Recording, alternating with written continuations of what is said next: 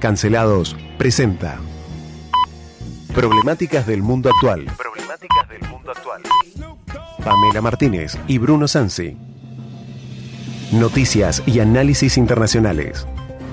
actividades de migrantes económicos como lo que estamos viviendo en Polonia ahora, que son los ucranianos. The first thing you need to know about Boris Johnson is he's a liar. Eu não vou esperar fuder minha família toda. Eu quero todo mundo armado. Todo mundo armado. Женщина, мужчина, мужчина. Мама – это мама. Отец – это отец. y nos sentimos muy identificados con todo lo que fue de la revolución hasta el presente. Mr. Speaker, I want to apologise. He's not apologised, he's sorry because he's been caught. Ayer Juan Domingo Biden I'm afraid of Sarah Connor. Argentina se convierte en puerta de entrada para que Rusia ingrese a América Latina de un modo más decidido. Operación en estudio, Nicolás Torchelli. I'll be back. Muy buenas tardes, ¿cómo estamos? Hoy es miércoles 29 de junio del año 2022 y nos encontramos en un miércoles informativo educativo con las profesoras Pamela Martínez y Lorena Waxi. ¿Cómo están? Hola, buenas tardes. Bien, bien. ¿Vos, Pamela? ¿Todo Muy perfecto? bien, muy bien. Buenas tardes a todos. Buenísimo. Bruno Sansi quien les habla, Nicolás Torchelli en la cabina de control y comenzamos con nuestro problemáticas del mundo actual. Cuéntame, Pamela, ¿qué tenemos de noticias hoy? Y la verdad, tenemos que comentarles a nuestra audiencia que tenemos muchísimas noticias, pero como vos decías, tenemos la sección de educación de todos los miércoles, así que vamos a ir más o menos resumiendo. Y por empezar, ¿sabes qué pasó con la OTAN, Bruno? Eh, ¿Qué pasa con la OTAN? Mira, la OTAN invita formalmente a Finlandia y Suecia a unirse a la Alianza Atlántica. Al final es lo que decíamos, Finlandia y Suecia, que habían sido vetadas por Turquía, por el presidente turco Recep Tayyip Erdogan, al final, digamos, aflojó. Erdogan negoció. Por él se quejaba de que eh, estos países brindaban cobertura o le daban voces a grupos eh, terroristas, según Turquía, sobre todo refiriéndose al PKK, el partido de- pro-kurdistaní, digamos, de la etnia del Kurdistán, eh, que se manifestaba eh, de forma más o menos libre en estos países, como Erdogan los consideraba terroristas, en realidad lo que está pasando acá es que Erdogan negocia. Como lo hemos dicho antes con Emanuel, con Ulises, dentro del programa, Erdogan rinde un poco a los rusos y otro poco a la OTAN. Recordemos que para ser parte de la OTAN, si uno de los países miembros rechaza la postura, no se puede pertenecer. Así que ahora ya se formalizó la invitación, Turquía negoció, ve que Rusia está más débil y permite la entrada de estos países. Sí, además están hablando de un giro histórico y estratégico en la OTAN. Sí, porque eh, justamente frente al conflicto de la invasión rusa en Ucrania, una de las cosas que está pasando, como decíamos ayer, es el acercamiento físico, no solamente de armas pesadas, sino también de decenas de miles de tropas de la OTAN a los países fronterizos con Rusia. Estamos hablando de que la OTAN eh, procura realizar en poco tiempo un despliegue de máximo 300.000 soldados a diferentes puntos para tener una fuerza de respuesta rápida. Y cuando decimos una fuerza de respuesta rápida, nos estamos refiriendo al posible enemigo Rusia, porque Rusia justamente se quejaba de que Ucrania quería pertenecer a la Comunidad Económica Europea, a la OTAN, y decía que no podía tener esos peligros cerca. Buenísimo, entonces muy clara esta nueva posición o posicionamiento de la OTAN. Y también tenemos noticias sobre Estados Unidos y Colombia, Bruno. Sí, esto lo vamos a analizar mañana porque hoy tenemos nuestra sección educativa. La novedad es que eh, el National Security Archive, el archivo de seguridad nacional, ayer comenzó a publicar una serie de documentos secretos. A nosotros nos llegaron seis. La publicación va a ser en agosto. Pero bueno, nosotros tenemos la primicia porque estamos suscriptos al Archivo de Seguridad Nacional de la George Washington University, que dirige el señor Peter Kornbrook, un investigador que se dedica a desclasificar archivos secretos. Nos llegaron por lo menos seis archivos donde cuenta que Estados Unidos sabía perfectamente, sospechaba y así todo financiaba a las Fuerzas Armadas colombianas en su lucha contra la guerrilla, sobre todo de las FARC. Así que eh, estos documentos los vamos a empezar a analizar mañana, están en inglés, no los tenemos traducidos, así que seguramente cuando eh, con Ulises y con Emanuel los empecemos a tratar, le vamos a contar a la gente. Pero son documentos que van desde 1988 hasta hace unos poquitos años atrás y desenmascara algunas masacres, desenmascara algunas masacres, me refiero cometidas por el ejército boliviano, eh, desenmascara también el financiamiento a diferentes grupos parapoliciales, no solamente por parte de personas allegadas al ejército, sino también por parte de petroleras y el tema de los falsos positivos, que era cuando eh, el ejército declaraba haber encontrado a eh, terroristas, pero que en realidad se trataba de campesinos. Así que los vestían de guerrilleros y decían, acá tenemos a guerrilleros. Y aparte, el mandato de asesinato de muchos posibles terroristas, posibles, digo posibles porque me refiero a miembros del Partido Comunista y de las izquierdas, así que todo esto lo vamos a empezar a analizar mañana. Y hablando de asesinatos, contame. Lo ¿qué mismo tenemos? te iba a decir, hablando de asesinatos, ¿sabes qué pasó en México? Sí, eh, hoy en realidad llegó hoy a la mañana, llegó reciente, reciente la noticia de que asesinan al periodista Antonio de la Cruz en Tamaulipas. Es el último crimen contra la prensa en México. Sí, que por lo que tenemos entendido van 12 muertos, periodistas muertos en México en lo que va del año. Exactamente, y por esto México había sido advertido por la eh, Comunidad Económica Europea, por el Parlamento Europeo en realidad, y López Obrador, el presidente, había rechazado esa llamada de atención. Eh, y hay informes que advirtieron inclusive que desde hace años las amenazas más recurrentes contra los periodistas no vienen del crimen organizado y de pistoleros, sino que provienen de funcionarios políticos. Y esto es importantísimo, porque unas horas antes de ser asesinado el periodista, eh, se había celebrado una polémica sesión que se lleva a cabo eh, todas las mañanas eh, por el presidente Andrés Manuel López Obrador y eh, hizo un quién es quién en las mentiras, donde justamente el presidente de la nación señalaba a periodistas, medios de comunicación e informaciones que el gobierno consideraba falsas. Y ahí nomás fueron y mataron al periodista. Peligrosísimo esto que está sucediendo. Es una muestra más del autoritarismo y de cómo inclusive, si bien no se puede inferir de manera directa, cómo alguien se anima a matar el a un periodista porque el presidente dice los periodistas mienten. 12, como decís vos, llevan muertos de periodistas el gobierno de López Obrador. Y tan abiertamente, Bruno, ¿no?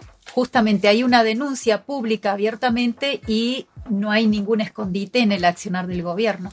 Y ya que hablas de escondites, te cuento antes de comenzar con nuestra eh, sesión, sección, mejor dicho, educativa, te cuento que hay novedades sobre el avión, porque Argentina, sobre el avión venezolano, ¿sí? Este, teníamos nosotros como siempre. Quiero denunciar lo siguiente en esta radio. El señor Lanata, en su programa mañanero, cada vez que habla del avión, por lo menos a partir de hoy, habla de una rubia en el avión como nosotros. Nos pone la misma cortina musical el hombre. Así que me parece que está escuchándonos la nata porque se está copiando. Pero bueno, lo que decía es que eh, se sabe, se supo hoy que hace 11 años, ahí estamos con la rubia en el avión, Nicolás Llegó, Torcheri, llegó, llegó la rubia. Hace 11 años que el fiscal Nisman había informado junto con el embajador norteamericano que esta empresa con visa realizaba traslados para los grupos guerrilleros. Esa información la tenía Argentina oficialmente hace 11 años. Y eh, se descubrió inclusive que de toda la tripulación, eh, la carátula está cambiando, porque toda la tripulación que había dentro del avión parece ser que la mayor parte de los venezolanos son militares, no hablan de instructores, no se sabe quién son el resto de los iraníes, solamente eh, del piloto, que ya se sabe que es copartícipe de esta empresa y de las fuerzas Quds, eso ya está ratificado, sino que pareciera ser que son espías. Entonces, en este momento, el giro de la cuestión es si es espionaje o contraespionaje. Pero esto ya lo sabía Argentina hace 11 años y todavía no nos habíamos enterado. Seguramente va a haber más novedades al respecto. ¿Qué más tenemos? ¿Teníamos algo para comentar de nuestro presidente? Ah, tenemos algo para comentar. Nuestro, sí, nuestro presidente interrumpió intempestivamente, eh, vino del G7 y lo primero que fue a hacer, ¿saben qué es? No, se, fue, ¿qué se fue a visitar a Milagro Sala. Escuchemos por qué.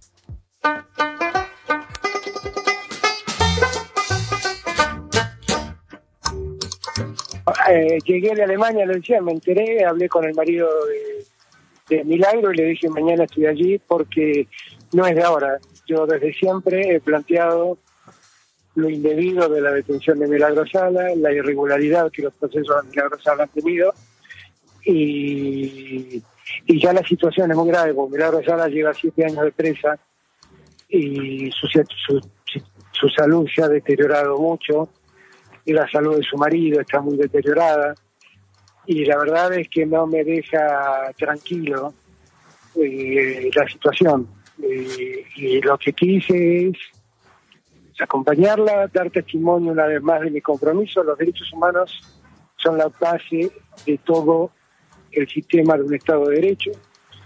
Y nada, vengo acá a hacer público una vez más mi compromiso con, con Milagro Sala y a llamar la atención a la Argentina y al mundo sobre algo que está ocurriendo y que no debería ocurrir.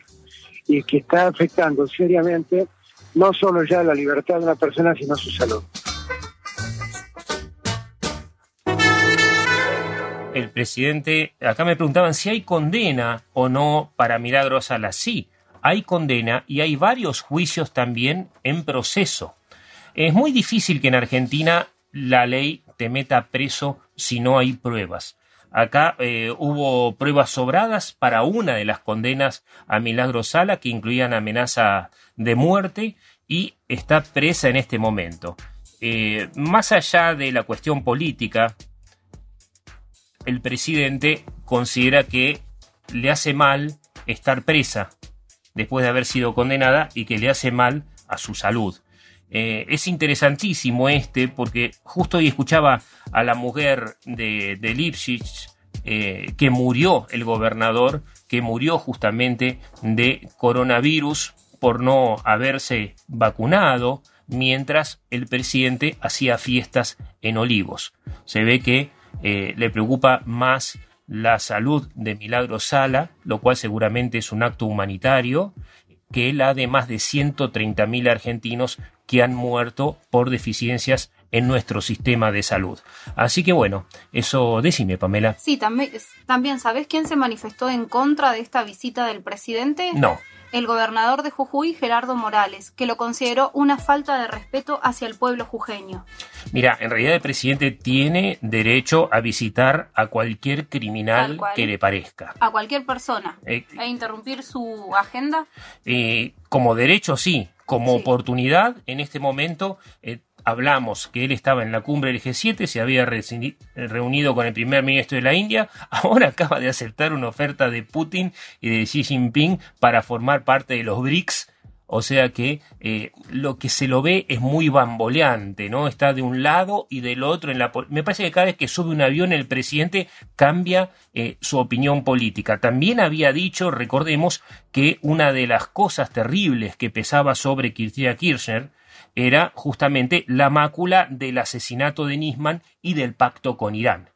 Y a pesar de ellos, por eso el presidente cambia de opinión. A pesar de ello, se unió a Cristina Kirchner. A pesar de ello, está el avión iraní en Ezeiza, que hace qui- 11 años sabemos que participa en acciones terroristas. Esto está confirmado y esto fue justamente puesto en el tapete en la investigación de la AMIA eh, dentro de lo que es el financiamiento del grupo terrorista que llevó a cabo los atentados, ¿sí? del Hezbollah y del gobierno de Irán, fue puesto justamente por el fiscal Nisman dentro de esto. Así que derecho tiene derecho, lo que vemos es que no tiene mucho sentido político de la ubicación, sobre todo porque lo están liquidando de- desde adentro del poder, ¿no? Hay una pelea grandísima entre Cristina Kirchner y en este momento se nota. ¿Qué les parece si nos vamos ahora a la sección educativa con una inauguración? Resulta que el gobernador del Chaco inauguró una serie de actividades deportivas eh, hablando de infraestructura. Disfruten, estamos haciendo lo mejor en infraestructura, dijo Capitanich y se quedó sin luz en medio de un acto. ¿En serio? A, Sí. a ver, vamos a escucharlo. Disfruten este momento que nosotros estamos haciendo todo lo mejor en infraestructura, los profesores pondrán lo mejor.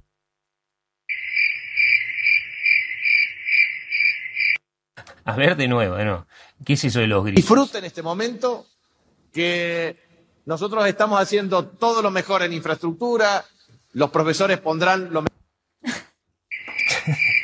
Bueno, se quedó sin luz. Estaban justamente pasando en pantalla gigante su discurso hasta el micrófono. Evidentemente, lo mejor que podían hacer en infraestructura duró eso, 13 segundos, que es lo que dura este audio. Entonces, con eso inauguramos la cuestión educativa del día de hoy. Sí, tenemos que comentarles a nuestra audiencia que estaba justamente inaugurando los torneos intercolegiales del Norte Grande del 2022 y en medio de este discurso se cortó la luz.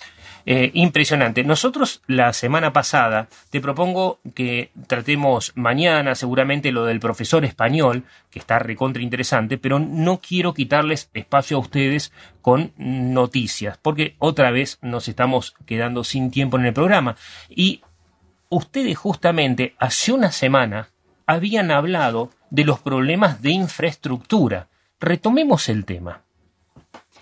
Habíamos estado hablando de las obligaciones eh, del Estado con respecto a la educación. Recordemos que la educación está establecida como un derecho dentro del marco de los derechos económicos, sociales y culturales. En este sentido, el Estado debería ser quien solucione o quien advierta sobre problemas edilicios en cuanto a la infraestructura, en cuanto a las instalaciones como las de gas, agua, luz, cloacas, calefacción y bueno, después todo lo que tiene que ver con las trayectorias escolares y el acompañamiento a los alumnos y docentes. Pero parece que en este sentido el Estado no estuvo muy presente o pasó algo, porque tenemos las noticias de esta semana. Sí, nosotros habíamos hablado, ustedes habían contado de problemas básicos de infraestructura y no pasaron 24 horas que tuvimos 19 alumnos y profesores intoxicados en una escuela del interior. Habíamos hablado de la falta de gas justamente en una escuela específica de la ciudad de Trelew que estuvo casi una semana sin clases con este reclamo. Y bueno, se plantearon las situaciones en otras instituciones, también entre Trelew y Rawson, y planteamos esas necesidades, que justamente al otro día, lamentablemente, sucede el hecho en la escuela del Maitén. Sí, lamentablemente estamos un paso adelante. Yo me acuerdo que cuando la ministra de Educación era estudiante, fue alumna mía, ¿saben? En la universidad de ella. Ah, no ella sí militaba en un grupo revolucionario recontra interesante eh, por la izquierda y hablaba de cambiar para siempre la educación, hablaba de los beneficios de algunos regímenes que hoy consideramos autoritarios. ¿Vos te acordás de aquella época? Sí, sí, hay unas materias que cursé con ella y después la maestría también cursamos juntas. La cuestión es que la revolución no le salió. Tenemos alumnos intoxicados, un sistema que durante toda su gestión hizo agua y no sé si juntamos un año de clases en los últimos cuatro. Sí, el hecho es que en el mes de marzo, cuando las instituciones deberían haber estado ya refaccionadas, aprovechando el periodo, digamos, de vacaciones, lo que es enero, febrero, llega marzo y como todos los años, sobre todo estos últimos años, las escuelas nuevamente están sin gas, están con problemas del agua porque no se han arreglado los tanques. El tema de, eh, de algunas estructuras específicas, como es el baño en una institución. El baño debe funcionar todos los días no media clase, por ejemplo, o mediodía, como algunas escuelas tienen clase las primeras dos horas y después cortan, o lo han tenido en muchos casos, porque el baño no se puede seguir utilizando durante el resto del día. Yo me acuerdo que me contaba Sergio, no me acuerdo si fue este año o el año pasado, porque la verdad que se me mezclan todos los días, en la escuela donde él trabaja se cayó un pedazo de techo. Sí, Sí. gracias a Dios, no arriba de los alumnos ni de los profesores. También otra cuestión, Bruno, que ahí hay que sumar los presupuestos y eh, los proyectos de eh, construcción, que esa esa escuela es nueva, no tiene más de 15 años. ¿Cómo puede ser que el techo se haya destruido en estos 15 años? Hay escuelas que tenemos en el país o, o acá mismo entre Leu que tienen alrededor 60, 70 años y hay estructuras que sí, es bien, están viejas, desgastadas, pero no ocurre esto. Acá tiene que ver con otra cuestión que también está vinculado por ahí eh, a los montos que no cierran en ciertas cuestiones. Yo Eh, digo, inclusive si no que no cierran se los usa el material de calidad como a veces se deja ver en las propuestas. o el material de calidad no conforma parte del edificio escolar como dicen los papeles. Mira, yo me acuerdo del 805, todavía no tiene el oficial, el verdadero, y esto, atención, porque no quiero problemas judiciales, recuerdo cuando nosotros pedíamos el final de obra, y nos dieron un final de obra medio trucho porque habían protestado los estudiantes, hablo de la escuela de arte más grande de la Patagonia, un edificio nuevo, nuevo, nuevo, que ni siquiera le pusieron los extractores necesarios para que no se intoxiquen los alumnos en la sala de grabado. Hasta el día de hoy no lo tienen y estaba dentro de la obra. Y me- no sé si está aprobado, digo, no lo sé, inclusive la cuestión de la emergencia y todos los matafuegos y todo eso por los bomberos, porque en su momento no tenía final de obra. Después apareció un final de obra, pero no parecía muy genuino. Es increíble lo que están haciendo con la educación y también es impresionante destacar la el trabajo de los directivos y de los profesores en las instituciones, porque algunas, como vos decís, sobreviven porque tienen estructuras dentro de todo viejas, bien construidas y porque muchos directores se preocupan. En eso sumo, Bruno, que hay muchos directores, sobre todo varones, que hacen el trabajo que a veces no les corresponde en el sentido de arreglar la luz. Yo he visto directivos en la escuela eh, arreglando, parado en una escalera con todos los elementos que requiere, poniendo instalación de la luz. Y esto lo vi diré, personalmente en el Colegio Nacional cuando estaba el director anterior, que era varón, hombre y además sabía de electricidad. Qué cosa impresionante. Le, le contamos a Susana Heroico, que nos está escuchando de Australia, que esto es el origen de su educación. Volvemos a Argentina, Susana, estamos en otra realidad. Y para Ricardo Criterio y Marta Kian, que nos escuchan desde Lisboa, Portugal, les contamos que acá sí es más o menos legal que un director meta las manos en un enchufe, porque allá ellos me contaban que eso está absolutamente prohibido. Si es una persona matriculada, lo puede hacer, pero vos no podés arreglar un caño, una canilla, un enchufe si no tenés los papeles que te acrediten como experto en eso. Vos no podés cambiar el caño de un eh, calefactor, por ejemplo. ¿no? Y, por- qué sé yo, eh, si mal no recuerdo, la 805 tiene 16 salas de máquinas y 10 calderas. Yo no sé cómo están funcionando en este momento. Así como no sé si no van a explotar dentro de poco, como ya ha sucedido, ¿no? En otras instituciones, sí. Sí, y acá tenemos que revalorizar que tiene que haber una inspección técnica en el lugar y que muchas veces estas inspecciones depen- dependen de los tiempos administrativos del ministerio, de los trámites o protocolos que deben hacerse. Entonces, muchas veces eh, docentes y directivos optan por solucionar con sus propias manos, como vos decís, estos inconvenientes, para no dilatar más estas problemáticas. Sí, el tema es, ¿los pueden solucionar? Y si los solucionan mal, ¿ellos son o no son responsables de lo que pase después?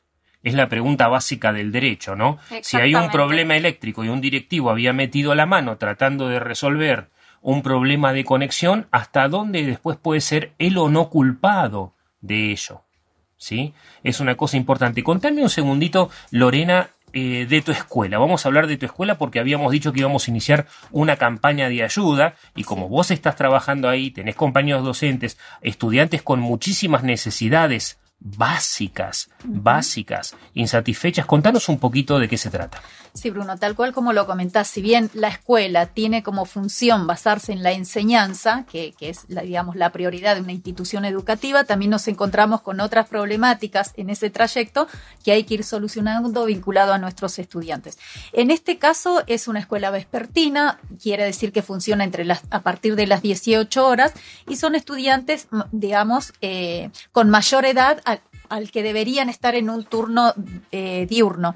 Las características de estos estudiantes, de la población estudiantil de 771, están la, a la cuestión socioeconómica de desocupados, de padres que a veces no tienen la solvencia como para darles un desayuno, un almuerzo y una merienda. Entonces ellos cuando ingresan a la institución es posible que muchos de ellos ni siquiera hayan almorzado, lo que implica que eh, una vez de ingresar al aula piden mate, piden si tienen galletitas, se acercan a la sala de, de, de administrativa y preguntan. Entonces, a partir, y lo, también lo planteaban en el aula. Es así que empezaron las clases y los profesores lo plantearon al equipo directivo que había una necesidad de presentar una merienda o pan o algo, algún alimento para, eh, para los estudiantes. Pero Y no, está, no es parte de la política del Ministerio No, de Educación. Esto es cosa en de este ustedes. caso, no, no, no, la escuela no tiene comedor porque es un, turno vespertino, de hecho tampoco en el turno diurno de la otra institución lo tienen.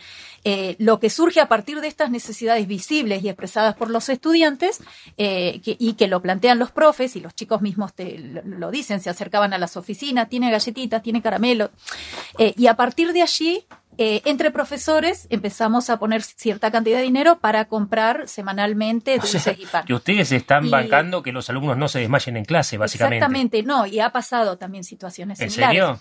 Eh, entonces lo que hicimos notas, pedir, digamos, a, a distribuidoras conocidas de la zona eh, si pueden aportar pan o alimentos, digamos, para agregarle al pan. Y desde allí, digamos, por ahora los docentes estamos poniendo semanalmente o, o en fecha de cobro un monto y con eso se compra la mermelada y el dulce. Y hay un- una cooperativa de, de una panadería de acá de, de Treleu que nos está donando todos los días 4, 5 o, o 6 kilos de pan. Y con eso lo estamos solventando. Lo, lo ideal sería, y aprovechando este espacio, Bruno, eh, que quienes puedan colaborar, alguna institución comercial que esté escuchando, o vecinos que por ahí tengan dulces, quesos o fiambres eh, que nos pudieran donar, para nosotros sería una gran ayuda, sobre todo para la comunidad estudiantil que sí lo requiere.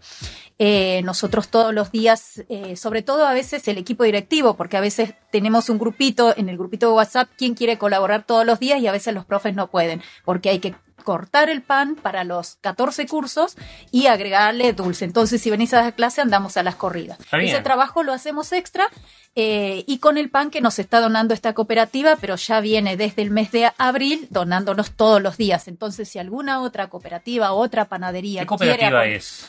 eh, de Gardor.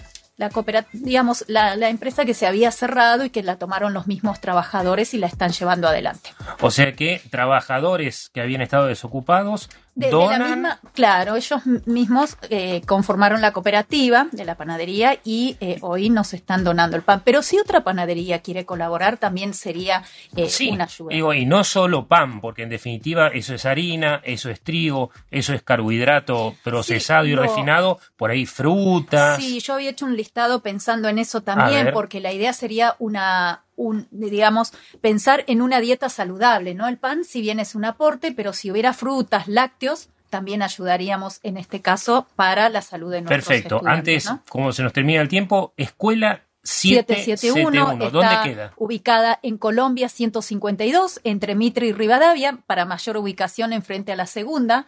Eh, y funciona a partir de las 18.15 hasta las 22 horas, de lunes a viernes.